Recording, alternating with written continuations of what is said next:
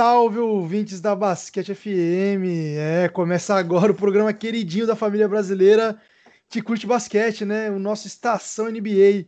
O programa que é gravado duas vezes por semana, as segundas e as quartas-feiras, né? justamente com o intuito de discutir tudo que envolve é, a liga masculina de basquete norte-americana, né? Mas assim, é, muito provavelmente se você está aqui ouvindo o programa número 10, é, você já deve conhecer esse programa, né? E se você não conhece, se é a sua primeira vez aqui, seja muito bem-vindo. É, os que também não são a primeira vez, óbvio, são muito bem-vindos sempre. E se você quiser entender um pouquinho mais sobre o nosso projeto, é só você ouvir o episódio de número zero, que está aí no feed. E também seguir a gente em todas as redes sociais, né? Onde você vai encontrar a gente com o basquete, arroba basquetefm. Instagram, Twitter, enfim. É, a gente está nessas redes sociais aí. É, a gente tem programa sobre NBA, programa sobre basquete brasileiro, programa sobre WNBA, enfim. Tá recheado o nosso feed de muito basquete para vocês. É, mas sem mais delongas, é porque o programa de hoje ele é bombástico, né? Eu sou o Guilherme Borges, vou ser o host de vocês nessa noite de hoje. E para participar aqui desse programa, é, que como eu falei, né, em razão do dia agitado de hoje, é, vai ser um programa é, vai ser um programa muito bombástico. É, estão comigo aqui o homem mais influente do Twitter basquete, basquetebolístico brasileiro, né? O senhor Renan Ronchi. Fala, Renan. Manda um abraço aí pra galera. Salve Gui, salve André, salve todo mundo aí que tá com a gente. Muito obrigado aí pelo elogio. E que prazer inenarrável gravar hoje, né? A gente esperou tanto tempo para falar do que a gente vai falar hoje. E, e, e, que delícia que é isso, né? A gente preparou uma pauta aqui que não tinha nada a ver com o tema da, desse podcast. Passamos o nosso dia intercalando aí o trabalho, a rotina de sempre com os estudos para a gente trazer a melhor informação. E uma hora antes da gravação, o que, que acontece, né? Acontece aí o, uma, uma troca maravilhosa que a gente vai é, analisar no episódio de hoje. É, vou dizer que é um pouco triste, mas vale a pena a gente deixar isso que a gente estava estudando para a próxima edição, porque o assunto de hoje é maravilhoso. Estou muito ansioso para dar os meus pitacos sobre, sobre a, a troca para todos os times envolvidos. Exatamente, né? Pauta é luxo para quem acompanha a NBA. A gente não trabalha com isso, não. A gente vai conforme a onda leva, mas é o segundo programa seguido que a gente abandona nossa pauta aí, né? Para poder tratar de assuntos mais urgentes. E que bom que seja assim sempre, porque assim é mais legal. E além do Renan, tá comigo aqui também a voz mais querida e mais tocada no rádio de todos os caminhões pelo Brasil afora, o senhor André Giran. Fala, André, como é que você tá? Tudo tranquilo? Fala Gui, tudo tranquilo? Fala Renan, amigos ouvintes. É, hoje, como o Renan falou, né, a gente já tinha uma pauta ensaiada, tudo estudado e acaba que acontece uma troca dessa na NBA, que é a troca que já estava sendo ensaiada há bastante tempo, né? A gente estava ouvindo bastante zoom, zoom, zoom. E ontem, depois de uma, de uma coletiva fria do James Harden, acho que deu o ultimato final que não dá mais. Então, sem, como o Gui falou, sem mais delongas, vamos que o programa tem, tem bastante assunto sobre isso hoje. Boa, legal. E é, além disso, né, além de falar da troca do James Harden, é, no final do programa a gente vai falar um pouquinho também sobre a Rookie Leather, que também saiu hoje. É claro que ela perdeu né, um pouquinho o foco é, em razão de todos os acontecimentos.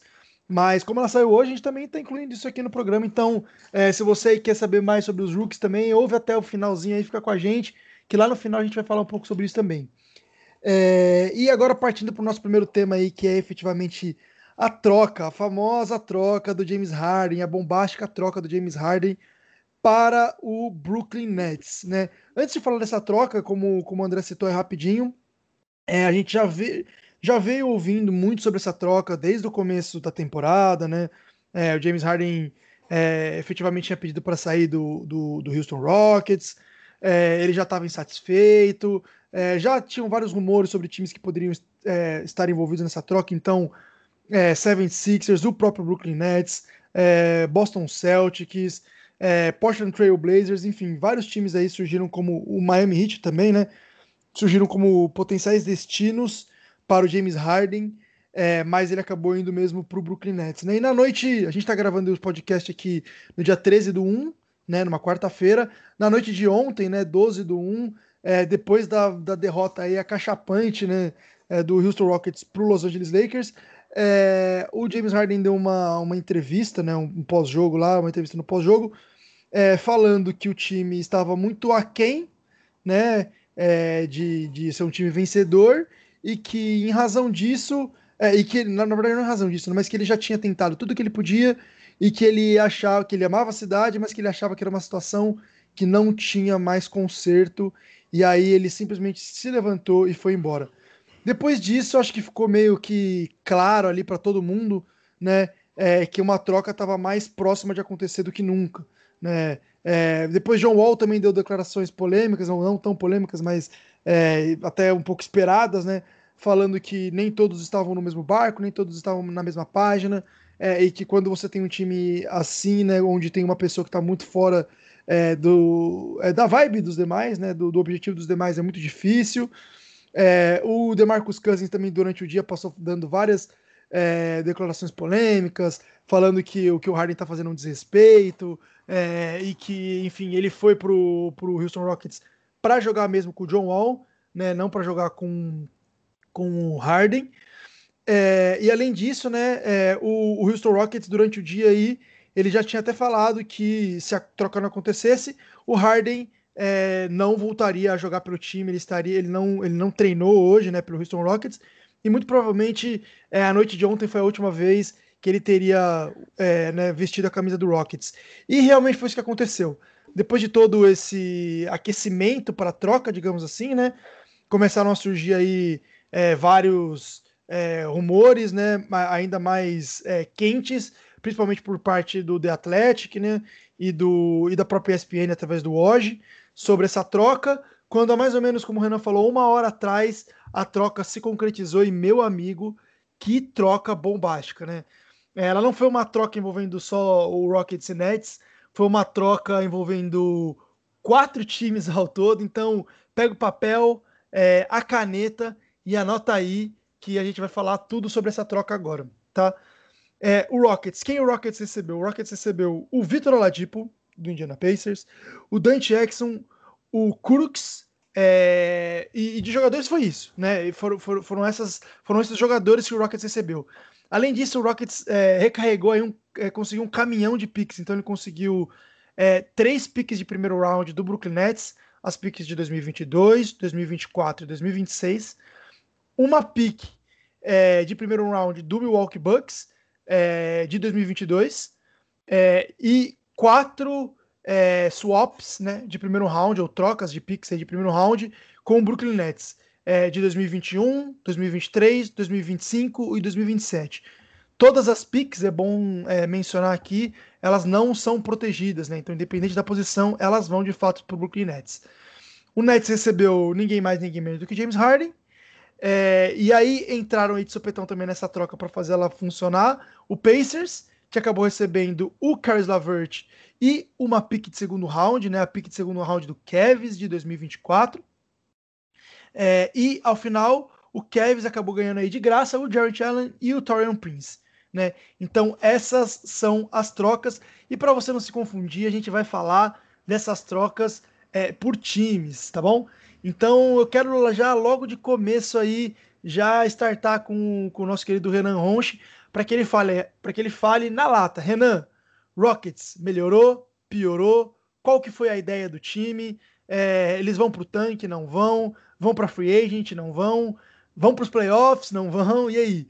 O que, que, você achou de tudo isso e quais, qual que é o seu parecer sobre essa troca aí do ponto de vista do Houston Rockets para começar? Cara, eu vou começar já logo de cara falando que eu adorei do lado do Rockets tudo que, que eles fizeram. É, eu acho que os objetivos do Rockets, assim, primeiro que é, se você tem um jogador do naipe do James Harden, né, falando não, é, independente dos problemas extra-quadra que estavam acontecendo, né, falando de um talento geracional como ele, dificilmente você consegue algo equivalente em termos de, de jogador, né, a menos que recebesse outra estrela, tinha até uns boatos que iam envolver o Kyrie Irving da parte do Nets, por causa da polêmica que ele estava envolvido também, eu não acreditei muito nisso, mas de fato, o você não é, é muito difícil você receber algo equivalente, né? E o Rockets, obviamente, ele não recebeu. Só que o Rockets ele sempre deu a entender assim, é, ele não queria ir para o tank completo, né? Ele não queria abrir mão de tudo, ter um monte de jovem, ter um monte de, de, de, de escolha de draft.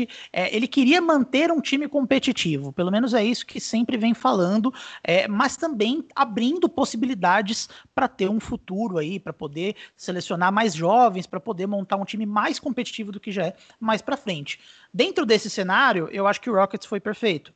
O Rockets consegue basicamente todas as escolhas de draft do Nets de, de quase meia década né? Porque se você pensar, o Rockets tem escolhas de draft aí do Nets até 2027. A gente está em 2021, então assim, certamente o trio Irving, Duran e Harden não vai estar tá jogando até 2027. Então até 2027 vai saber o que vai acontecer, né? Existe uma questão de risco que o Nets já viveu, mas eu vou deixar para falar isso quando a gente for falar especificamente do ponto de vista de Brooklyn. Mas assim, eu acho que o Rockets ganha é, estabilidade para o futuro né? A gente tá vendo aí muitas escolhas de draft, mesmo em times, é, mesmo de final de primeiro round, de segundo round, surgindo jogadores muito bons. Então o Rockets ele ganha estabilidade pensando em jovens, né?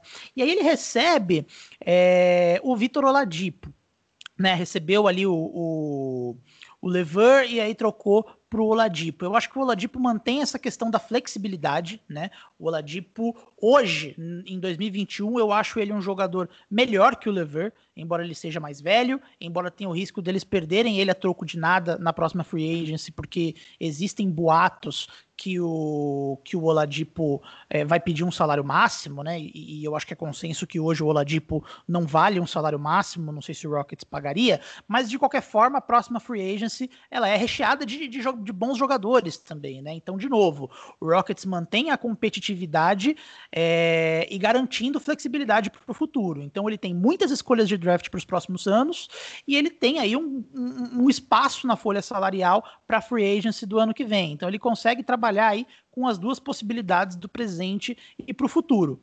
Quando a gente fala do, do time de 2021, eu acho que é um time pouco competitivo pensando em vencer títulos. Eu acho que esse time não briga por títulos, vai brigar por uma vaga nos playoffs, ainda mais numa conferência tão difícil como o Oeste, mas que tem muitas possibilidades, muitas variações interessantes, né? Então, por exemplo, com a chegada do Oladipo, eu acho que é uma situação muito boa, por exemplo, para o John Wall, porque não tem um playmaker para, entre aspas, competir com o John Wall pelo domínio da bola, né? O John Wall ele vai ser o playmaker principal desse time e o John Wall ele está com um, números de eficiência nos arremessos e de criação muito bons nessa temporada, né? Ele que voltou aí, a gente não sabia como ele ia voltar, estava voltando de lesão, a gente não sabia como ia ser. Ele tem um contrato um pouco complicado, mas ele está tendo aí bons números, ele está tendo uma temporada melhor que a do Westbrook que foi para Washington, né? Então eu acho que é, é, essa possibilidade aí de você é, explorar melhor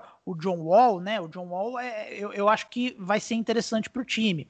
O Oladipo, ele também traz um, um, ganho defensivo, né? O Oladipo, hoje, ele é um defensor muito bom.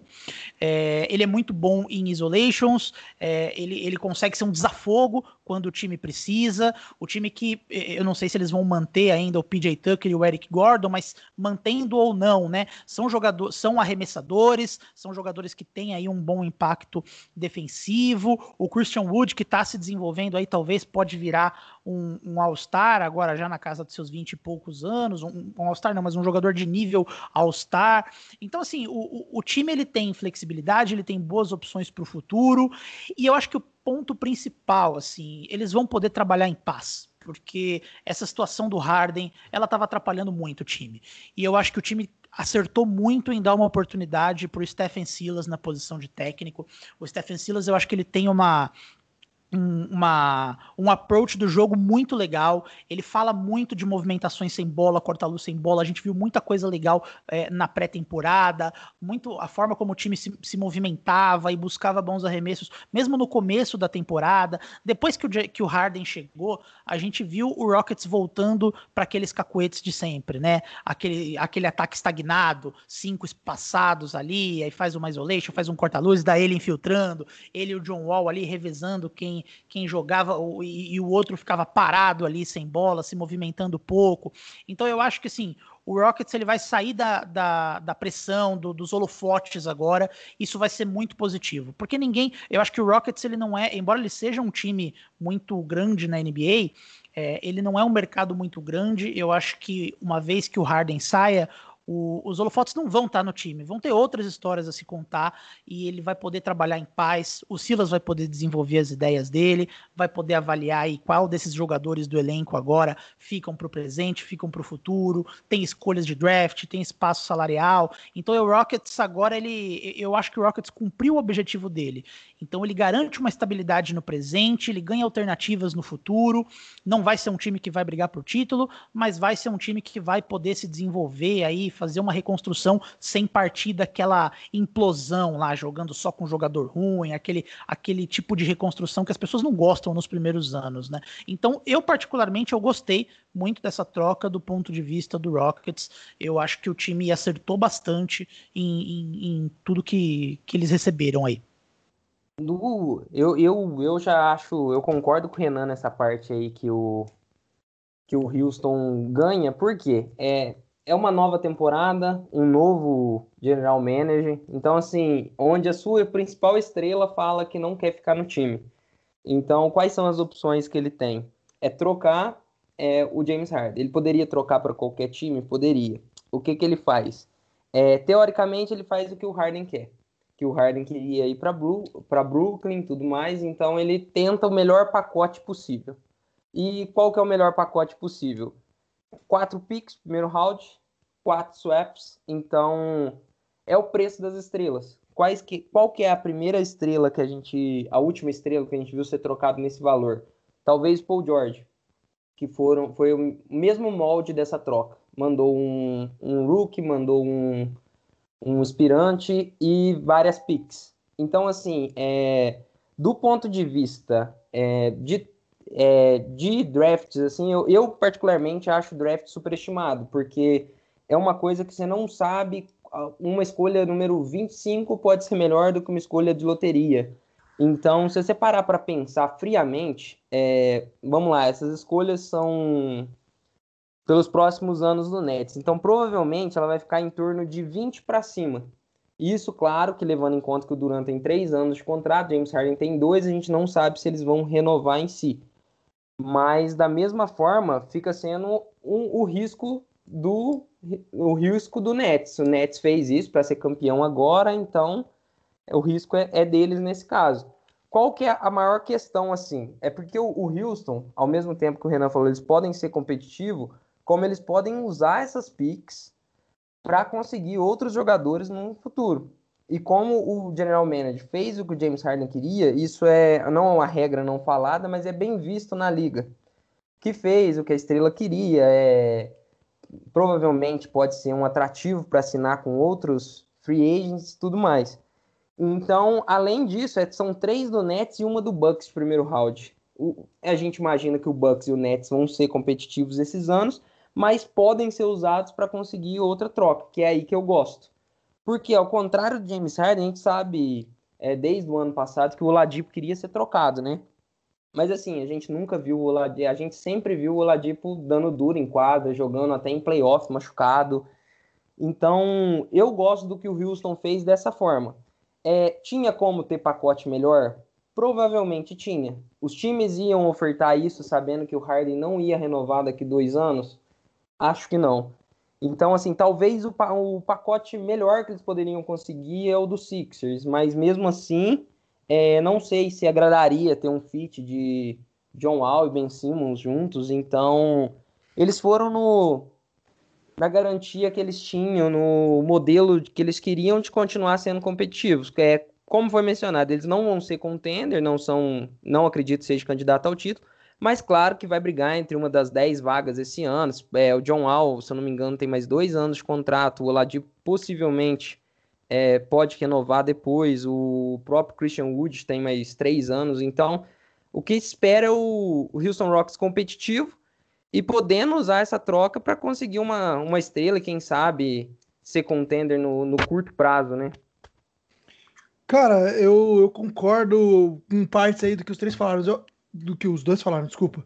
Eu acho que é o seguinte, eu acho que é, no final das contas, é, a troca ela foi ruim, entre aspas, pro, pro Houston Rockets, porque ela não foi exatamente o que a torcida queria, né? Então, no ponto de vista do torcedor, eu achei que ela foi ruim, porque o torcedor é, dormiu sonhando com Ben Simmons, ou com Kyrie Irving, ou com Jalen Brown, e acordou com Victor Oladipo, Dante Exum e Cooks. Né? Então, a gente não pode falar aí que do ponto de vista de torcida, etc., foi uma troca excelente. Mas do ponto de vista de estrutura, de franquia e até é, nisso que o Renan um pouco falou também, né, de preparo de preparo para o futuro e que o André também falou, né, de ter é, feito a vontade do, é, do jogador estrela. Eu acredito muito nisso realmente também, que isso tem é, um valor e que isso passa para os outros jogadores, né? Então, do ponto de vista dessas questões, o Rockets é, não diria que saiu, saiu melhor do que se tivesse pegado Ben Simmons, porque eu, acho que não, mas eu diria que se saiu bem dentro do possível, né? É, e eu tô falando muito aqui do Ben Simmons porque é, até os 45 do segundo tempo é, se acreditou que essa troca ia ser pro Sixers mesmo, né? É, parece que eles estavam tentando um, é, organizar um pacote que não fosse demais, né? É, e aí parece que eles não conseguiram acertar, chegar nos acertos nos últimos segundos, assim. Então por isso que eu tô falando muito isso do Ben Simmons e do 76ers. Mas, de qualquer forma, eu acho que, de novo, é, passado esse período aí que o Nets vai ficar com Harden, é, Kyrie e Duran, o Houston vai ter picks boas, né? Então as picks é, para depois de 2023, né? Então as picks de 2024, 2025, é, 2027, 2026 vão ser boas, né? É, eu acho também que é um time que esse ano é, tem, tem bons jogadores, vai estar tá ali, talvez é, disputar o play-in, etc., mas não vai disputar o campeonato. É, mas é, vai ali fazer boas atuações, vai se encaixar. É, filho da opinião do Renan que o que, que, que, mais o, o Rockets ganhou foi paz para trabalhar, né? Para desenvolver o Christian Wood, para é, desenvolver um bom relacionamento e um estilo de jogo com o John Wall, que parece que é o pilar central desse rebuild, entre aspas, aí, é, do, do Rockets, né? Então eles, eles ganharam tempo, eles ganharam tranquilidade, e, e é isso. Agora, é, se o Oladipo vai ficar ou não, se eles vão trocar ou não, acho que tudo isso é muito incerto. A questão é que eles ganharam a flexibilidade de todas essas possibilidades, né? E isso é legal para um time de NBA aí, manter sempre suas flexibilidades. E em quadra, é, eu também acho que, que é, ficou bom o encaixe. De novo, se o seu plano é ficar centrado em torno do John Wall, é, então que legal que ele vai ter mais tempo com a bola. É, se o seu plano é, desenvolver o Christian Wood, então que legal que ele vai ter é, bola, mais bola também para poder é, apresentar o seu jogo, para poder desenvolver seu jogo.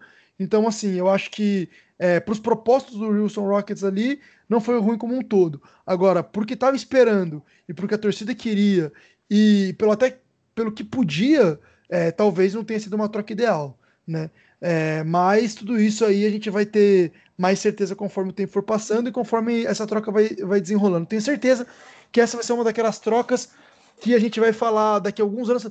Ah, sabe aquela pique lá que o Houston pegou? Então, é, tá sendo trocado agora nessa troca aqui por um All-Star ou alguma coisa assim, sabe aqueles what ifs da NBA?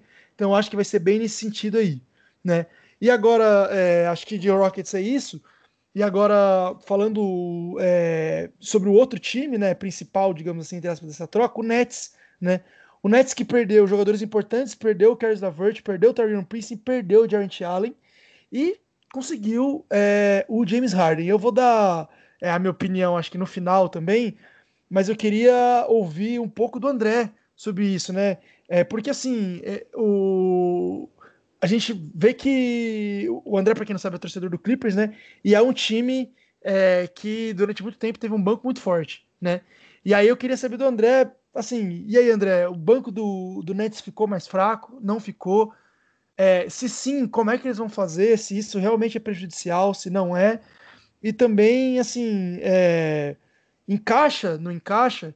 E o Kyrie Irving, como é que fica nessa situação? Para quem não sabe aí, né, também um rápido uma rápida contextualização, é, muito se falou que essa troca, que o, que o Nets é, foi com tanta força nessa troca, porque eles não, porque eles acreditam que o futuro com o Kyrie Irving é incerto. É, o Kyrie Irving, ele é, simplesmente sumiu do time nos últimos dois, três dias, ele tinha desaparecido, não tinha falado para ninguém onde ele foi, pelo menos foi isso que foi passado para mídia, é, até que é, ele apareceu num vídeo aí, numa festa de aniversário, sem máscara, sem nada, festa de aniversário que seria a festa de aniversário da sua irmã, né, ou uma festa da sua irmã, enfim. É, e aí é, parece que ele tem reporte que ele ficou muito bravo porque ele não foi consultado antes de contratarem o Nets e talvez ele não, não, ele não quisesse o Nets e tal. É, opa, contratassem o Nash, desculpa, e talvez ele não quisesse o Steve Nash como, como técnico. É, parece que ele está meio distante do Duranha. É, então, assim, ninguém sabe o que vai acontecer com o Kyrie Irving, né? Então, isso talvez tenha forçado um pouco a mão do Nets. Então, é, tudo isso é, gera esse clima de incerteza, esse clima de possibilidade de implosão do vestiário, é, que eu queria que o André falasse um pouco aí. Gui, é, o Kyrie Irving chega até a, pode a gente pode até soltar uma narrativa um pouco engraçada, né? Que assim ele sai do Cavs para não ser é, um segundo All-Star atrás do LeBron, ele vai para o Celtics, aí tem toda a lesão dele, a ascensão do Jason Tatum, Jalen Brown, e depois ele continua lá, mas não é o principal cara do time. Aí ele vai para fazer um Big Do com, com o Kevin Durant, e aí vê que o Kevin, que o Nets quer ir atrás de James Harden. Então, assim, é, muito se fala dessa questão de bola, tudo mais, de que são três jogadores que usam, jogam bastante com a bola na mão, mas assim, mais do que isso, mais do que questão de profundidade, eu acho que é questão de talento. É, claro que você não tem nenhuma dúvida que se colocar James Harden, Kyrie Irving e Durant, você espera que teu time faça mais de 110 pontos por jogo e numa noite ruim que faça 107, 105, porque é muito talento ofensivo junto. E, e, no playoff você espera isso, que as suas, as suas estrelas joguem uns 40 minutos. Então, essa questão de profundidade, eu acho que o Nets não vai dar muita importância para isso. Mostrou até na troca, né, que estava disposto a dar isso, porque é um cara calibre James Harden. E a gente sabe o quanto que o James Harden joga, né? Nesses últimos, a gente acompanhou ele em todos esses últimos anos. Claro que esses últimos jogos de Houston, claramente ele. É, muita gente fala que não, mas na minha cabeça ele estava sem vontade nenhuma, já não estava correndo em quadra direita, tava fazendo, tava ali por jogar. Ele não estava fazendo esforço nenhum. A gente sabe que aqui esse último James Harden que a gente viu não é o James Harden MVP e segundo MVP todos esses anos. Mas aí você imagina na questão do, do espaçamento que esse Nets vai ter nos playoffs, porque você tem James Harden, você tem Kyrie Irving, você tem Duran, e como não bastasse você ter que marcar três estrelas, você tem o Joey Harris, aberto para três pontos. Você tem o Deandre Jordan pegando ponte aérea e tudo mais. Então é muito, muito, muito talento junto. E eu imagino que seja a única, talvez, ressalva que a gente tem em relação ao Nets seja do outro lado da quadra, do lado defensivo. Ah, mas como que vai coincidir dos, é, os três jogando junto? Talvez o, o Nets peque em não ter um, aquele cara, aquele que a gente diz que é o Coringa, que vai marcar o melhor jogador do outro time todas as noites e vai ser aquele cara de tipo um KCP no Lakers, um um agora que tá fazendo a função disso, um Batum no Clippers, um cara nesse estilo que vai sempre cansar, que vai dar vida mais pelo time. A gente tem que ver como que vai sair isso. E eles estão na mão de um o Steve Nash, claro, mas estão na mão dos do melhores técnicos ofensivos da liga, né, que é o Mike D'Antoni. Então eu acho que o Nets não vai se importar muito entre ser o primeiro do leste e ser o sexto do leste em questão de profundidade na temporada regular. Eu acho que eles vão jogar ali na hora que encaixar para ter a força total nos playoffs. Porque o que me preocupa mais que, o, que a profundidade é a lesão. É, se tiver uma lesão dos, de um dos três ali para playoff, aí já fica mais puxado por não ter a profundidade. Mas se não tiver é, lesão nenhuma, profundidade pouco importa em playoff. Pois é, é eu acho, é, eu queria fazer uma comparação dessa troca, porque falar em, em, troca com mil escolhas de draft e estrelas envolvidas envolvendo o Brooklyn Nets é impossível a gente não pensar naquela troca de 2013, né? Que é, é, assim, com sobras, ela é uma das piores trocas da história da NBA no sentido de custo-benefício para um dos dois lados, né? Tô falando de uma troca que aconteceu em 2013, né? Para quem não lembra, que é uma troca entre o Brooklyn Nets e o Boston Celtics, que o, o Nets quis ir pro tudo ou nada ele deu uma chance para um cara que não tinha experiência como técnico ainda, que era o Jason Kidd, e ele cede um monte de escolha de draft para puxar o Paul Pierce e o Kevin Garnett do Boston Celtics e, e, montar um super time. Tinha ali o Deron Williams, tinha o Brook Lopes, tinha o Joy Johnson, né? Então o Nets foi pro tudo ou nada ali. Na época ele era visto como um favorito ao título.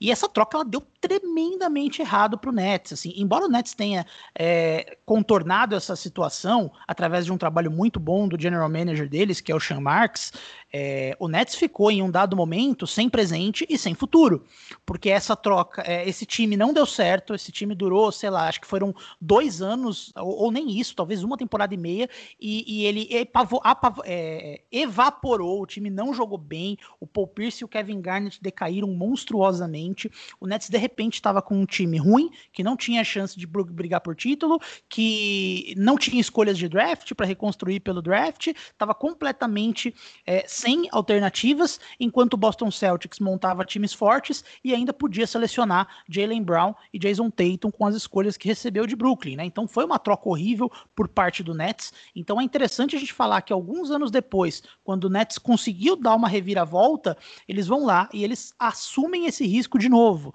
Eles fazem uma troca muito parecida. Então eles eles trocam muitas escolhas de draft pelo Star Power, correndo o risco de dar tudo errado, né? E a, o comparativo que eu queria fazer é, é para tranquilizar aí o torcedor do Nets, assim, eu acho que essa troca ela tem a mesma probabilidade estatística de dar errado que a outra deu, só que ela tem uma probabilidade muito maior de dar certo, porque Primeiro porque você recebe um James Harden num momento muito diferente do que eles receberam o Pierce e o Garnett, que né, estavam bem mais pro fim da carreira. Acho que os dois já tinham passado dos 35 anos, já era um outro momento que, que eles estavam.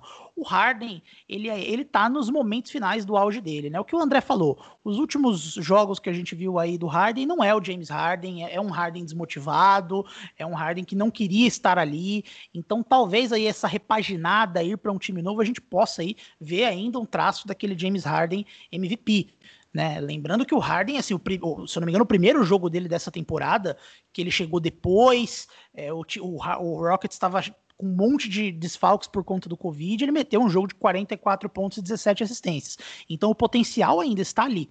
É, mas o Nets, de novo, vai para o all-in, né? Então ele cede muitas escolhas de draft num cenário em que as coisas dão errado.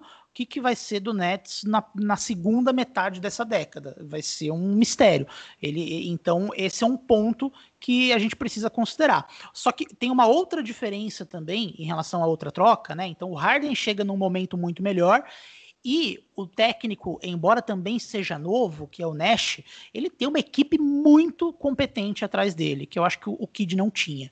É, embora o Byron Scott fosse até bom, mas é, eu acho que hoje o Nash tem o Mike D'Antoni como coordenador ofensivo, Jack Vaughn como coordenador defensivo, dois caras espetaculares que poderiam muito bem ser técnicos principais na NBA e que escolheram fornecer esse, esse suporte para o Nash. Então eu acho que a equipe como um todo, é, por trás aí pro, no extra quadra, ela é melhor do que a daquela época.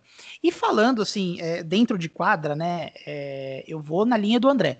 É, a, a, vida, a história nos ensina que star power é muito mais importante do que coadjuvantes, né? A gente tem aí um exemplo, o atual campeão, o Los Angeles Lakers. Você traz as estrelas, os coadjuvantes em volta, você dá um jeito e você acha. Né, o, o, Lakers até chegou a ser motivo de piada no começo da temporada passada, né? Assinando com Dion Waiters, assinando com Javeio McGee, assinando com Rajon Rondo, todo mundo ficou tirando sarro. Mas no final das contas, se você tem um LeBron e o Anthony Davis ali, você monta, você põe os coadjuvantes em volta e você faz a mágica acontecer. É a mesma coisa aqui. Então você é, é, muito mais difícil você ter o star power do que você ter os coadjuvantes. E o Nets juntou o star power. Você tem Kyrie Irving, Kevin Durant e James Harden juntos. Três dos jogadores mais imarcáveis no perímetro dessa geração juntos, né? Então, assim, é, e, e já com alguns bons coadjuvantes em volta, né? Joe Harris, DeAndre Jordan. Então fica aquela questão, cara, como é que você monta uma defesa contra esse time quando o bicho tá pegando ali nos playoffs, né? Como é, em quem que você dobra? Você não tem o direito de escolher alguém para dobrar, porque se você dobrar no Duran, você tem o Kyrie Irving e, ou o James Harden sobrando. Você não é, é, muito difícil você marcar um esquema assumindo que não ocorra lesões, né? Ainda na linha do que o André falou. Só que também existe um risco muito grande que é, é o time já tinha um problema específico e ele perdeu mais profundidade nisso, que é a proteção do aro. Né? Na, na, formação atual, o Nets já é um time que cede muitos rebotes ofensivos, que sofre muitos pontos de segunda chance. O DeAndre Jordan não faz uma temporada boa. É, o Taurian Prince ele vinha como uma boa opção é, defensiva nessa equipe. O Jarrett Allen vinha como uma boa opção defensiva nessa equipe. Então, o Nets perde essa profundidade. Hoje, eu imagino que o Nets ainda vá atrás, como o Lakers fez a temporada passada atrás do Morris, né? O Marquinhos Morris chegou mais para o final da temporada. Eu imagino que o Nets ainda vai endereçar essa questão no decorrer dessa temporada. Vai tentar achar aí alguma, algum pivô, alguma coisa que complemente a defesa dessa equipe. É, mas, assim, se você tem a possibilidade de juntar três jogadores desse patamar de talento, eu acho que você tem que aproveitar. O Brooklyn Nets tem um outro fator que é ele está em Brooklyn, ele está em um grande mercado, né? Então é, é, é um time que tem uma certa uma vantagem competitiva em atrair free agents que outros, outra, outros times não têm. O Memphis Grizzlies, por exemplo, não pode se dar esse luxo, né? porque os jogadores não querem jogar em Memphis. Agora, o Brooklyn Nets, se tudo der errado, daqui a uns anos, você tem o, fator mercado, o fator Brooklyn, você pode ainda atrair free agents de ponta num cenário em que não dá certo, né? Então, a minha análise para o Nets, assim, eu acho que eles foram bem. Você quer juntar três jogadores como esse, se você tem essa possibilidade, só que é um nível altíssimo de risco, assim. É um, foi um movimento bem ousado e alegre. Com essa é, e com isso eu passo a bola aqui pro, pro André, pro Guilherme colocar os pontos dele. É, é, até aproveitando esse último ponto, né, Renan? O fato é, inclusive, que deu tudo errado, como você citou aí, né, com a troca que fez, e acabou com o Kyrie Irving e Duran, né, porque através da free agent, porque, enfim, o Brooklyn Nets é um time que tá em Brooklyn, tá no Brooklyn, né, e né, você está ali em Nova York e você está muito bem. Então, é, tem muito mercado realmente. Agora, cara, os, os meus pontos, assim, é, acho que é esse misto, né? De novo, é, chovendo uma olhada aqui, mas NBA Star Power ganha, não adianta. É, fala aí um outro time que tem três caras do calibre desses caras que não foi campeão, né? É, enfim, talvez o Oklahoma com o Duran e com o Harden e com o Westbrook, mas ainda assim, cara, é, o Kyrie Irving, ele é uma, assim, ofensivamente falando, ele tem muito mais recurso do que o é, do que o Westbrook e tal. E naquele momento eles não estavam, né? Esses três do Oklahoma não estavam no momento que estão hoje os três do Brooklyn Nets. É, eu acho realmente que, que é, ofensivamente, se esse time encaixar, etc., não tem como parar. O Renan falou muito bem, são três caras dos caras mais imarcáveis da NBA. E assim, é, potencial de arremesso gigantesco. Se você tira. Então, ah, então a gente não vai dobrar, tudo bem. É, a gente vai tirar o arremesso de perímetro. Mas são caras que conhecem, conseguem infiltrar. Se você tira a infiltração, você dá o arremesso para eles. Então, assim, realmente não tem como marcar, né? Agora, é, você espera que eles vão errar alguns arremessos, porque vão errar mesmo. E aí a gente precisa ver como é que vai ser é, a defesa desse time. Vale lembrar, né, que, que nem o André falou, que o Mike D'Antoni faz parte dessa comissão do Steve Nash, e Mike D'Antoni e James Harden é, foi uma, uma junção aí que não deu muito certo no passado. Né? Eles não, não ficaram longe por muito tempo, voltaram a ser companheiros aí, mas essa combinação já não deu certo. É, e, e, corre o risco de acabar acontecendo como aconteceu, né? De às vezes o ataque ficar estagnado, é, de às vezes um segurar muito a bola, é, e além disso, então, esse é o risco ofensivo. E agora, do ponto de vista defensivo, é, o time tem diversos buracos. A começar pelos próprios três, pelas próprias três estrelas, que não são muito é, marcadoras, e além dessa questão do, do garrafão que o André já, que o, que o André e o Renan também já falaram, né? Sobre rebotes, rebotes defensivos, enfim. Então, assim, é, defensivamente é um time fraco, é, é ou pelo menos não forte, e tem esse potencial destrutivo aí pelo vestiário. No final, se você fosse colocar, se eu fosse colocar uma balança, é, você perguntasse, ah, você se preocupa? Eu não me preocupo. Eu acho que o Nets é assim o favoritaço ao título e o time que muito provavelmente vai ser campeão da NBA em 2021, porque é, é, na balança defesa fraca, é, falta de rebote, eu sei que tudo isso é, perde espaço pro talento desses três caras é, no ataque. Eu realmente acredito nisso. E NBA, de talvez de todos os esportes, é, seja o esporte que mais possibilita isso, porque você tem cinco caras em quadra.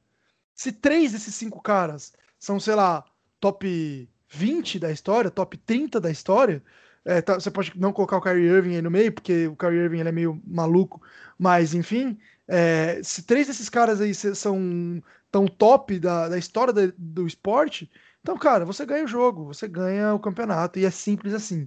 Então, assumindo que não vai ter nenhuma lesão, é, que não vai ter. É, que o Kyrie Irving não vai desbandar, é, e nem nada disso, eu acredito que é, é, o time favorito e é o time que muito provavelmente vai levar.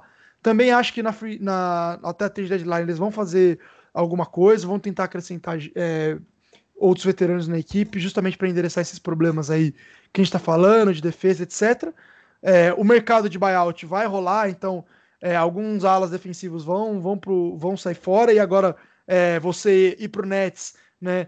É, é, automaticamente você conseguir carona num time que está a caminho do título, né? Então, se você é um veterano que é bom defensor e que não tem anel, é, você vai querer ir para um Brooklyn Nets da vida. É, então, assim, eu acho que o time vai ainda mudar, vão fazer novas adições e é um time que caminha com tudo aí para o campeonato, né? É, mas é, não foi só o Brooklyn Nets que recebeu jogadores nessa troca, né? A gente já falou pra caramba dela e ainda tem mais coisas para falar, porque como a gente disse, além do Brooklyn Nets, Pacers e Cavs também é, estiveram envolvidos nessa troca aí, né? É, o Pacers é, que tá é um bom time, é um bom time, tem uma boa campanha no leste, um dos primeiros colocados do leste, é, tava com uma fórmula aí que tava entre aspas dando certo, é, perdeu ou na verdade é, trocou o Vitor Oladipo por Kelly Lavert e um second e uma second rounder do, é, do Cavs, né? É, achei interessante. É, já é uma lineup que tem bastante combo guard, que tem bastante guard, é, um ala, é, o encaixe do ala ali do Carlos Lavert é muito legal. É um time que tem, é, apesar do, dos holidays, né? É um time que tem dificuldade em marcar alas. Um time que, é, que tem um certo problema de rotação aí, até pelas lesões, é, mas é um time que deve estar acreditando aí na volta que deve acontecer nos próximos, nas próximas semanas aí do Jeremy Lamb e do TJ Warren. É, então, enfim, eu, eu gostei, particularmente eu gostei. Eu acho que é, o Pacers tinha um certo problema de defesa que foi endereçado com o Carlos Lavert. É, e eu acho que o Oladipo não é tão redundante assim, o, o Carlos Lavert não é tão redundante quanto era é, o Oladipo naquele time, e eu acho que isso vai servir um pouco também para poupar um pouco é, Malcolm Brogdon é, e até um pouco também do próprio Damonta Sabonis. É, o Sabonis, a gente, como a gente tinha falado, né, a nossa pauta hoje envolvia o Pacers. Eu estava estudando um pouco e eu vi que é, só 2%, pasmem, 2% dos minutos é, que, o, que o Pacers jogou até agora nessa temporada foram sem Sabonis e sem Brogdon em quadra, cara.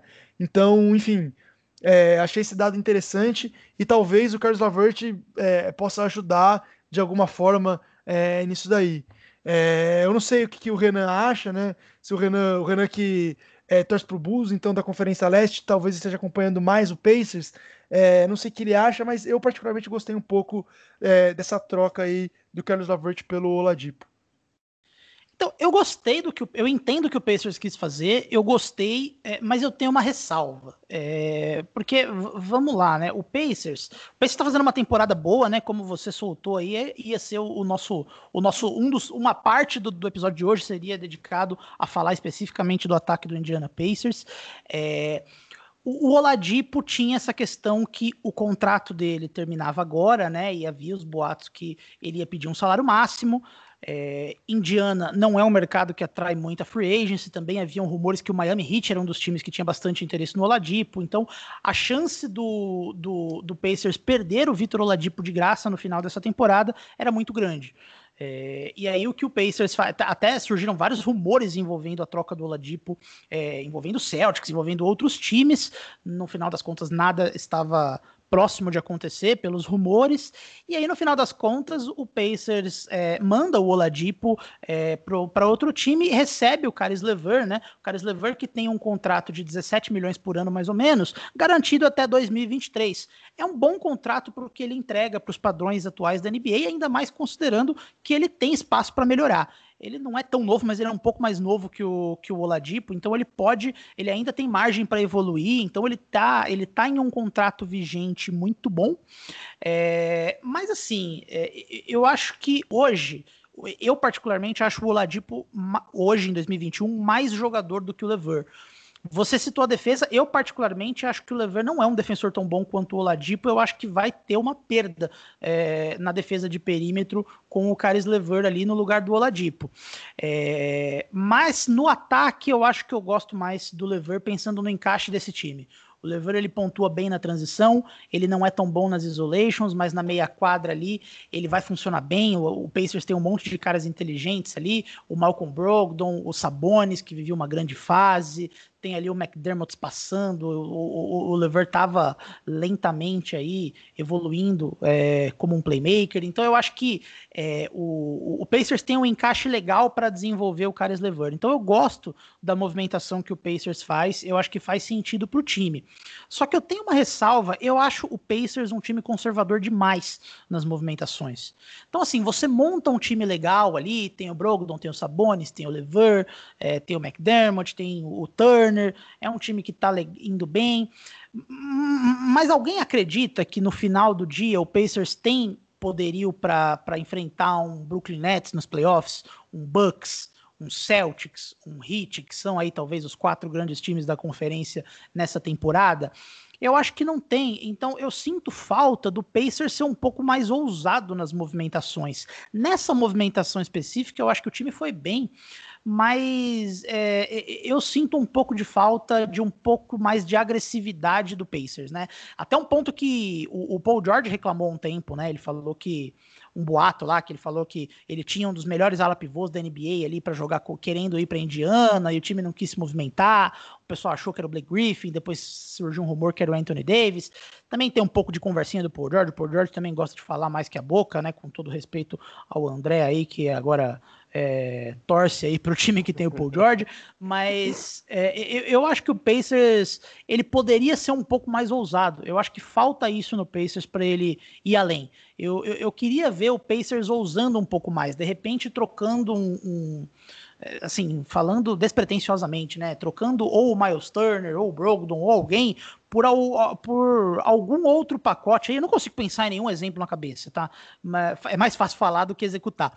Mas eu, eu, eu sinto falta de um pouco mais de ousadia do Pacers, de fazer esse tipo de movimentação como o Nets faz, por exemplo, sem pensar. Esse, isso que o Nets fez em 2013, em 2000 e agora em 2021. Eu acho que falta isso no time para ele ir mais além, ele sair um pouco desse patamar médio que ele está hoje?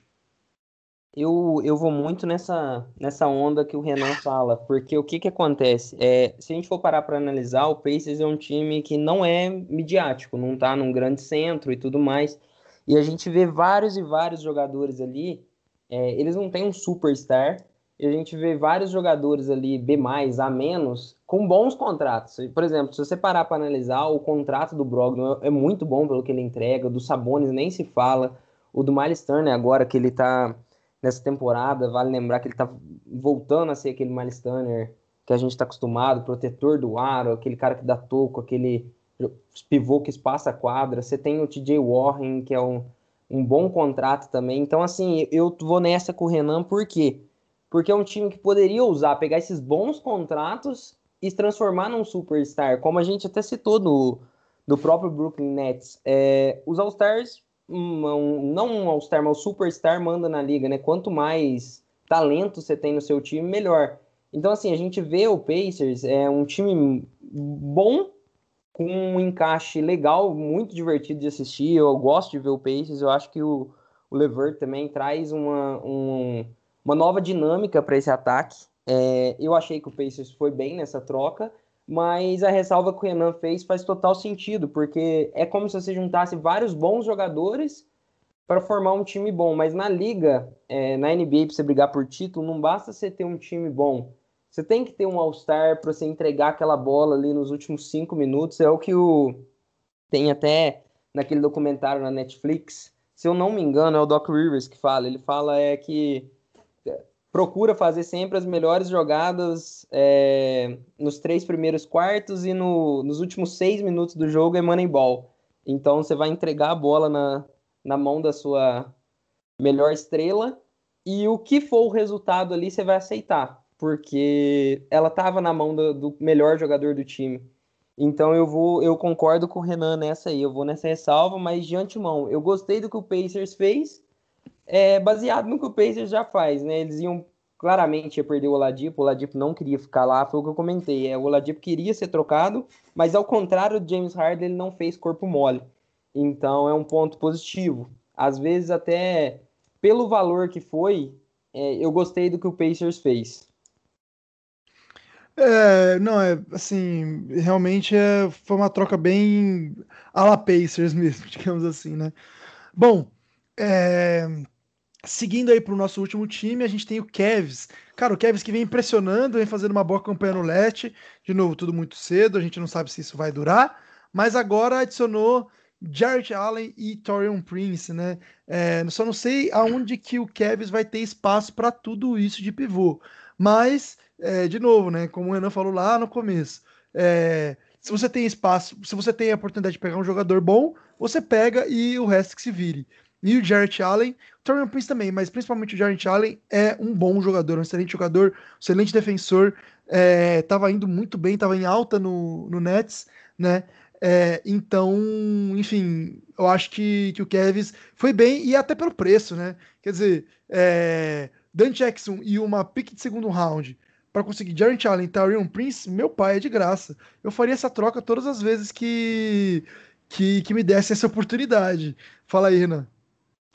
Pois é, o Kevs, é, basicamente, é o que você falou, assim, ele cedeu muito pouco para conseguir um jogador extremamente promissor no Jarrett Allen é, e o, uma presença defensiva muito interessante no Taurian Prince, que é versátil, ele consegue atuar como wing aí, como reserva do coro, ou ele consegue atuar como ala pivô, ele consegue marcar aí múltiplas posições, então o, o, Kevs que também é um time que a gente quer falar se não, se não acontecerem mais, mais trocas bombásticas, né, porque é um time que tem apresentado uma defesa muito interessante, é um time que tem feito coisas muito legais nessa temporada até o momento, é, e assim, eu acho que ele tá num momento diferente dos outros três. É, é um time que tem um elenco muito jovem. Ele faz aquela reconstrução mais lenta, né? Desenvolvendo jovens ali no pós-LeBron. Então, é, eu até citei hoje nas minhas redes sociais que era uma reconstrução que eu particularmente estava achando no começo um pouco estranha, porque tanto Garland quanto o Sexton nos primeiros anos ali, eles, eles demoraram para engrenar, eles pareciam que não eram o melhor encaixe juntos. Esse ano a gente já está vendo tantas coisas diferentes, tantas coisas boas, né?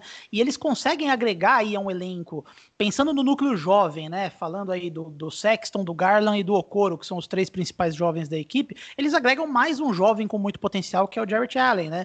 Já, já a gente já estava, já era meio esperado que o Allen não ia ficar no Nets, né? Que o Nets ele já tinha recusado a, a, a renovação lá com a extensão com o Nets, já, é, já era imaginado que o Nets ia acabar movimentando ele. Eu acho que ele tem um potencial defensivo muito forte. É, então eu gosto muito de, de ver ele a, dentro de um elenco é, jovem com, com potencial de se desenvolver juntos, né? E é o que você falou também, o, o, Kevs fica com muitas, muitos pivôs, né? Tem o Javel McGee, tem o Andrew Drummond, tem o Kevin Love, é, e eu acho que assim, o Kevs agora ele tem um núcleo bom, jovem, e ele consegue usar essas outras peças como, como opções de troca né? O Kevin Love, eu, eu, eu sinceramente eu não sei qual que é o, o, quanto ele está valendo no mercado. Eu acho que ele não está valendo muita coisa, infelizmente. É, lia, cheguei até a ler uma história que os relatos dele sobre saúde mental diminuíram o valor de mercado dele, o que é muito triste, né? Considerando quão importante é ele se posicionar sobre esse tipo de coisa. Mas ele é um, é um ativo interessante. Se de repente o Kevs conseguir jogar ele para algum time, ele ainda é um jogador que pode agregar numa equipe que compete, que disputa por alguma coisa. O André Drummond, assim, ele, é, ele, é, ele vira free agent também no final desse ano, né? E assim, eu, eu gosto dele pero no mútil, assim. Eu acho que ele tem o seu valor, ele é um jogador acima da média para a posição dele, mas ele não é aquele jogador elite que ele acha que ele é e que ele foi tratado por muito tempo. Eu não sei quanto ele vai pedir esse ano na free agency. Se ele estiver esperando um salário muito grande, eu acho que o Kevs poderia muito bem buscar opções de troca para ele. Se o Kevs conseguir renovar com ele por um valor justo, ótimo, mas ele não, ele não é o tipo de o, o jogador que eu acho que ele foi prospectado que ele seria. É... Mas de qualquer forma, sim, o Kevs tem opções, né, para se movimentar no mercado. Kevs que também não é uma equipe que atrai free agents, né? O Cleveland não é um mercado é, grande. Mas, de qualquer forma, eu gosto muito de como esse time está montando, está tá, tá, tá se encaixando agora. Eu gosto muito do trabalho do Kobe Altman, o JB Bickerstaff está fazendo um trabalho muito bom aí, comandando essa equipe, construindo uma defesa. Nesse momento, enquanto esse podcast está sendo gravado, o Cleveland Cavaliers tem a melhor defesa da NBA em números, o melhor defensive rating, né? Tem que considerar contexto, né? O Sixers teve os problemas dele lá tal, mas de qualquer forma é uma defesa muito interessante, é muito coeso esse grupo de jovens que ele está montando. Então, assim, eu acho que o Kevs é o que menos cedeu, o que menos se arriscou e o que mais agregou ao seu elenco nessa troca. Ninguém estava vendo ali o Cavaliers no meio. De repente a gente viu o nome do Cavs ali. Foi de sopetão e foi, eu acho que foi muito, muito inteligente da parte do Cavs essa movimentação. É, e é, e é como, como o Renan, como o Gui falou, né? Foi uma barganha você ter Jarrett Allen, Torrent Prince por, por um segundo round praticamente, né? Então, e Dante Exxon, que não estava praticamente jogando, então foi algo que agrega demais. O Kevin, igual como vocês mencionaram, tem bastante pivô, questão do Kevin Love, Andrew Drummond. É, mas assim, eu acho que se eles pegaram o Jarrett Allen, claro que assim, tem talento, você tem que pegar. Mas eu acho, imagino eu, que eles não vão ficar com o Andrew Drummond para a próxima temporada. Vale lembrar que o Jarrett Allen é um free agent restrito, então provavelmente é, já acabou o período de estender o contrato com ele, o Nets não tinha chegado num, num acordo, então, assim, se espera que ele vai para a agência livre ano que vem e fique no Cavs. Até pelo, pelo valor dele, pelo, pelo tanto que ele é promissor. É, com esse novo núcleo do Cavs, eu acho que eles vão tentar trocar o Ender Drummond na deadline ou o Kevin Love também para ver o valor. O problema do Kevin Love é que ele tem mais, além desse, ele tem mais dois anos de contrato. Então, a gente está num programa que a gente mencionou bastante, assim, talento na liga, claro, quanto mais talento, melhor, quanto mais talento, melhor. E o problema do Kevin Love é que a gente não, não vê, não tá vendo ele jogando, né? Para ver, para ver se os contenders querem arriscar por ele, às vezes alguma algum contender quer dar uma um all-in, como deu o Brooklyn Nets, e a gente não tá vendo ele jogando, então a gente não sabe qual o real valor de mercado, igual o Renan mencionou, a parte que ele fala da de, dos problemas psicológicos dele podem ter afetado. Mas e também tem essa relação da quadra, né? A gente esperava ver mais, a gente, eu particularmente ainda espero ver mais do, do Kevin Love nessa temporada, até para ver qual que é o valor de mercado. Mas de antemão, é, eu concordo também nessa com o Renan, que eu tô gostando bastante de ver o Kevs, porque além desse do núcleo dos três, do Okoro, do Sexo do Garland, eles têm o Cedi Osman, que é um, um um, um bom jogador vindo do banco, ele faz a posição 4, ele é muito versátil, e agora se acrescenta na versatilidade o Torian Prince, né? Então, a ver como o próprio como o próprio o time, o próprio técnico do Cavs vai montar esse time agora. E vale lembrar também que o Magui é um inspirante, né? E pela temporada, o início de temporada muito bom dele, pode ser que o Cavs consiga alguma coisa por ele, alguma pique, é, algum jogador, alguma é, provavelmente deve ser uma pique, para conseguir uma pique para os próximos anos. Então, o Magui pode ser é interessante em alguns contenders, vindo do banco em algum momento. Vai lembrar que ele foi uma peça muito importante para a campanha do Lakers ano passado. Nos playoffs ele não jogou muito, claro, por causa do até do, do fit contra o Houston e tudo mais. Depois ele foi sacado do time, mas para a temporada regular em si, dependendo do time que ele for, um playoff pode ser uma boa adição ali. Magui com a cabeça no lugar, ele não é aquele que. Ele deixa de ser o meme, né? O meme que virou. É, eu esqueci o nome do programa do, do Shaquille O'Neal. Isso, ele deixa de ser esse meme e pode ser um jogador bem versátil para um contender aí, hein? É, cara. É, vamos ver quais são, quais são os movimentos aí que o Kevin vai fazer, né? Eu também gostei muito aí de como foi essa, essa montagem de, de elenco aí do Cavs como um todo. Só uma última coisa que eu gostaria de pontuar também é que, é, como a gente falou até no Estação NBA número 9, é, a NBA está às vésperas aí, tá, tá, chegou a analisar se vai parar, se não vai, enfim. E com todas essas trocas aí, né? Acho que seria, é, para esses times, pelo menos, é, seria bom é, que a NBA desse uma pausa aí para eles conseguirem é, se adaptar nos seus novos times, etc. Muito embora isso pareça que não vai acontecer mais, mas seria uma coisa interessante. Então aqui acho que é, a gente falou tudo sobre essa troca, é, tudo e mais um pouco, inclusive, sobre todos os times envolvidos e tal. E como a gente havia prometido no começo do programa, agora, para finalizar, a gente vai falar um pouquinho sobre é, a Rookie Letter, né, que tem é, todo ano aí, que ela vai sendo atualizada é, com, com o passar da temporada, que ranqueia o, os rookies né? É, que che... Ou seja, os jogadores que chegaram agora é, na liga. É, e quem está liderando, para surpresa ou não de muitos, é o Lamelo Ball, nosso querido Lamelo Ball aí, é, irmão do Lonzo, que também é na liga, joga pelo Pelicans. É, e eu vou falar aqui o top 10 rapidinho, aí depois eu queria começar ouvindo o Renan, que é o homem do, dos rookies aí, é, um pouquinho o que ele acha sobre, sobre, esse, sobre essa rookie leather. Queria saber se ele concordou ou não. Eu, particularmente, aí gostaria de ver o, o Halliburton aí até na frente dos James Wiseman. Eu até poderia ver ele na frente do Lamelo Ball também, mas eu entendo que o Lamelo Ball é, tem sido importante para as vitórias do, do Charlotte Hornets, que é um time é, que está aí aprendendo a ganhar junto e tal, um time que está até surpreendendo alguns jogos. Então entendo o Lamelo Ball como primeiro, mas é, o que o Halliburton está fazendo chutando a bola é impressionante. Então acho que ela até merecia uma segunda ou primeira colocação. Mas enfim, é, a, o top 10 aí que saiu: Lamelo Ball em primeiro, James, Was, James Wiseman, desculpa, do Golden State Warriors em segundo, o Halliburton do Sacramento Kings em terceiro, Anthony, Anthony Edwards, para desespero do nosso Rodrigo, em quarto lugar apenas, o Patrick Williams do Chicago Bulls, aí muita gente criticou o Bulls, né? De ter picado o Patrick Williams é, na, na, com, com a sua primeira pick, tá aí em quinto e tem jogado bem, tem sido muito importante defensivamente para o Bulls também. É, o Tyrese Maxey, que estava envolvido aí é, nos, nos rumores de troca é, de hoje, né? Era uma possível peça de troca que levaria o, o Harden até é, o 76ers, mas que não acabou rolando, está em sexto. O Pritchard está em sétimo. Né? O Avendija está em oitavo, o Avendija do, do Washington Wizards, o Pritchard do Boston Celtics em sétimo, o Cole Anthony do Orlando, do Orlando Magic em nono, também gosto muito do jogo do Cole Anthony, e o Bay, Shadik Bay do, do Detroit Pistons está em décimo.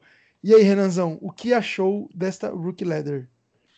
Então, a gente falou, né, num dos primeiros episódios aí, eu não lembro especificamente em qual, que o prêmio de calor do ano ele, diz, ele tem muito a ver com encher estatísticas. Né? É, dificilmente o calor do ano não tem uma média de pontos alta, uma média, ou uma média de rebotes, de assistências alta, e aquele, aquele tipo de, de calor que é bom nas pequenas coisas, que ele traz um impacto não, men, não muito mensurável em números, ele acaba saindo prejudicado. Ano passado a gente citou o comparativo né, do Jamoran e o Brandon Clark, o Jamoran fez muito teve uma pontuação muito alta, até mereceu ganhar para também para deixar claro, mas o Brandon Clark nem entrou na corrida é, e foi um dos melhores calouros do ano passado.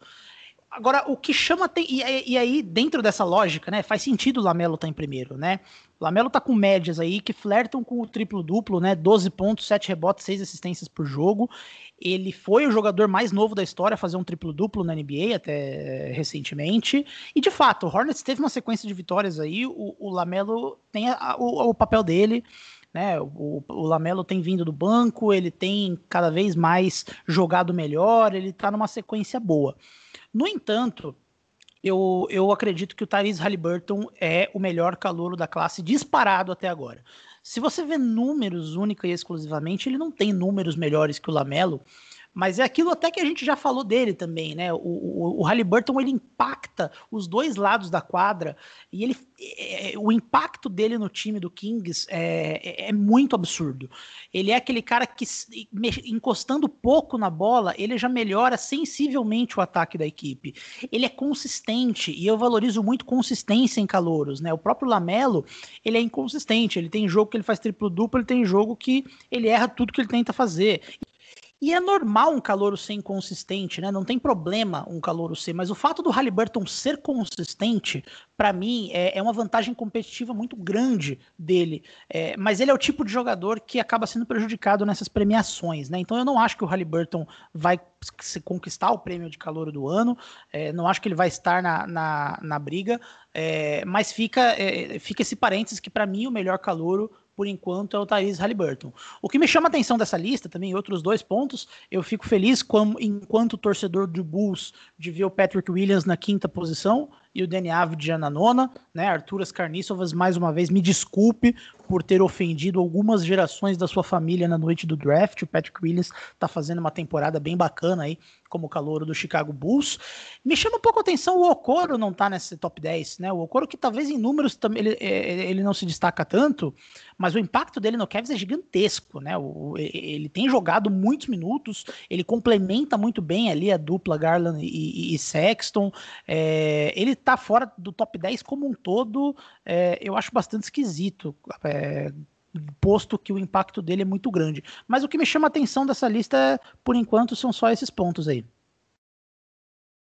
É, nessa, nessa parte também eu, eu olho a parte do Lamelo Ball como, como o Renan mencionou, ele vai ter bastante número, né? Porque ele entende, ele entende o seu papel em quadro, ele vem do banco, dá uma nova dinâmica. Assim, eu até acho que os números dele seriam mais inflados se o, se o Hornets talvez tivesse alguns pivôs melhores. Mas o ponto aqui é que, assim, é, na minha concepção, esse prêmio de calor ele não é tão importante assim, ainda mais em 10, 12 jogos de temporada.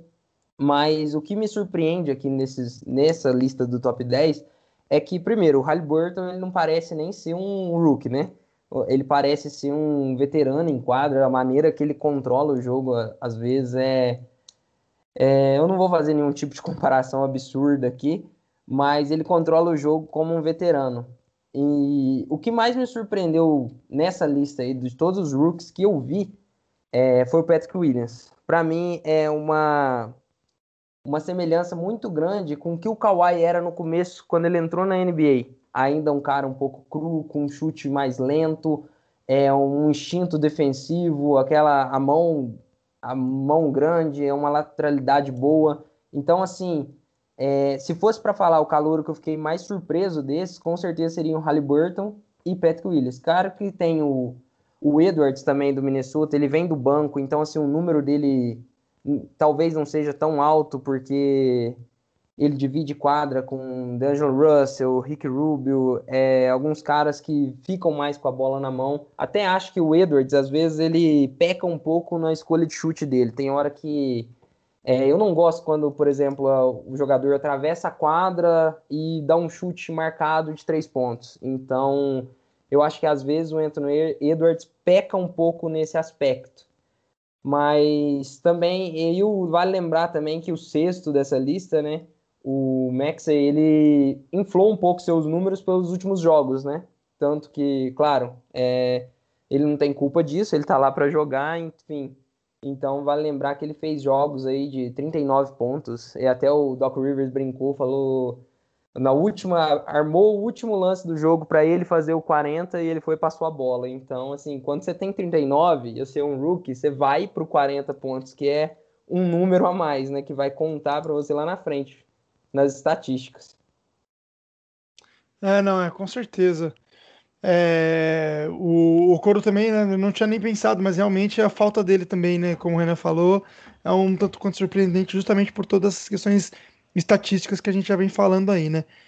Bom, é, acho que sem mais delongas aí, não tem é, mais muito o que falar desses assuntos, acho que a gente explorou bem todos os assuntos aí. É, eu espero que, que os nossos ouvintes tenham gostado. É, de novo, a gente cede com a nossa programação normal. É, ontem o, é, no, no Twitter do Basquete FM a gente soltou um fio lá, né? Com, com todos os nossos programas, é, com a nossa agenda, né? Que dia que vai cada programa ao ar, para que você possa acompanhar direitinho, bem de pertinho, e aí não perder nenhum programa, é, ficar bem ligado em todos eles é, e ouvir muito basquete. Como a gente costuma falar, né? É, é, continuem com a gente, continuem mandando suas críticas, continuem mandando suas sugestões, continuem é, ouvindo a gente, né? E a gente vai continuar ouvindo vocês é, através das nossas redes sociais, através é, das redes pessoais também aqui de cada um. E aí a gente vai cada vez mais melhorando o conteúdo e trazendo conteúdo de cada vez mais qualidade e dentro daquilo que vocês querem e esperam de nós. É, deixo aqui já meu abraço para o Renan, um abraço para o André, um prazer sempre gigante em estar tá fazendo podcast com vocês. E é isso, galera. É, vamos que vamos, hein? Muito obrigado, Gui. Muito obrigado, André. Tamo junto aí. Semana que vem tem mais estação NBA. Essa semana tem mais programa novo aí. Fica de olho no feed. E como sempre, a gente pede aí aquele, aquela crítica construtiva, aquele feedback. Quiser nos elogiar, fique à vontade. Somos, temos o orgulho muito grande. Somos leoninos, então nós vamos, nós aceitamos elogios e nos vemos aí. Eu particularmente apareço mais uma vez aqui na próxima semana. Valeu, Gui. Valeu, Renan. Valeu, amigos ouvintes. E é como a gente sempre fala, né? Fica de olho no, no feed, fica de olho aí na, nas nossas redes sociais, tanto no Instagram quanto no, no Twitter, que a gente vai lançando novos programas e já vai ter uma novidade aí para essa semana ainda. Então a gente só só espera o feedback e obrigado vocês por estarem aqui ouvindo a gente até agora nesse programa e a gente espera os comentários, né? O que, que vocês acharam dessa, dessa troca, o que, que vocês acharam dessa o Gleder e tudo mais. Isso aí, novidade boa, novidade boa chegando na área, hein? Acompanhe a gente nas redes sociais. É isso aí, um grande abraço e até o próximo. Valeu, falou!